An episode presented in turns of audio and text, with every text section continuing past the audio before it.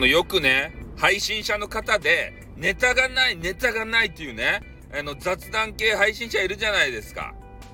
ね？ネタがないよって。なんか探さなきゃって言って、めっちゃ焦る人おるやん。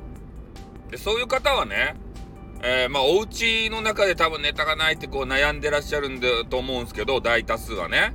もうそ、それやったら、外出たらいいやんって思うと。ね、外、ストリート。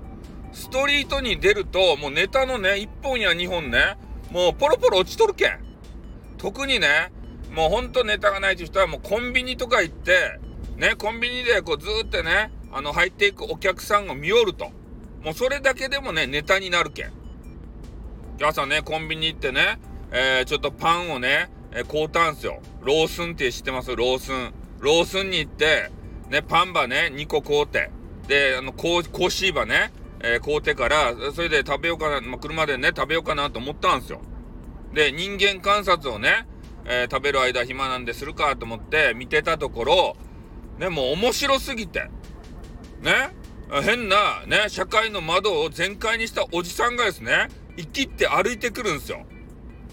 ね、ちょっと変なあのね、まあ言葉悪いけど、ヤクザみたいなね、おじさんみたいな、えー、オラオラ系のね、えー、感じでこう歩いてくるんすけど、でもね、社会の窓が思いっきり全開ですたい。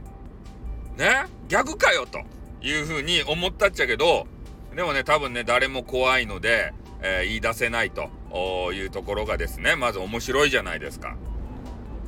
かと思いきやね、えー、なんか変なイケメンみたいなね、あの、リーマンが歩いてくるんですよ。ね、ああ、まあ、男が見てもね、あイケメンだなってこう思ったんすけど、もうそのイケメンがですよ。ね、このワイシャツかなんかよくわからんけど、白い、真っ白いシャツ、パリッとした、ね、多分お金持ってるんでしょうね。そのシャツにね、なんか知らんけども、口紅の跡がね、もういっぱいあるわけですよ。あの、自分がね、見えない部分に山ほどね、口紅の跡があって、俺びっくりしたね。ああ、この人これで歩歩きおると？と思って。あれ、なん、ね、な、愛人が何人おるとや？と思ってからね。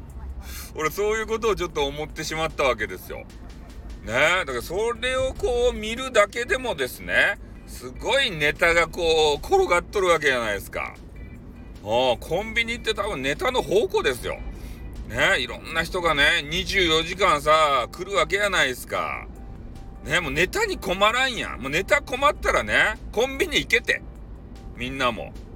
ね？もうコンビニ行ったところでね、君がネタにされるかもしれないけれどもね。おお ね君は自分が、ね、まともな人と思っちゃおりゃんですかい？おりゃんですかいって言った ね。君が多分ネタになるよ。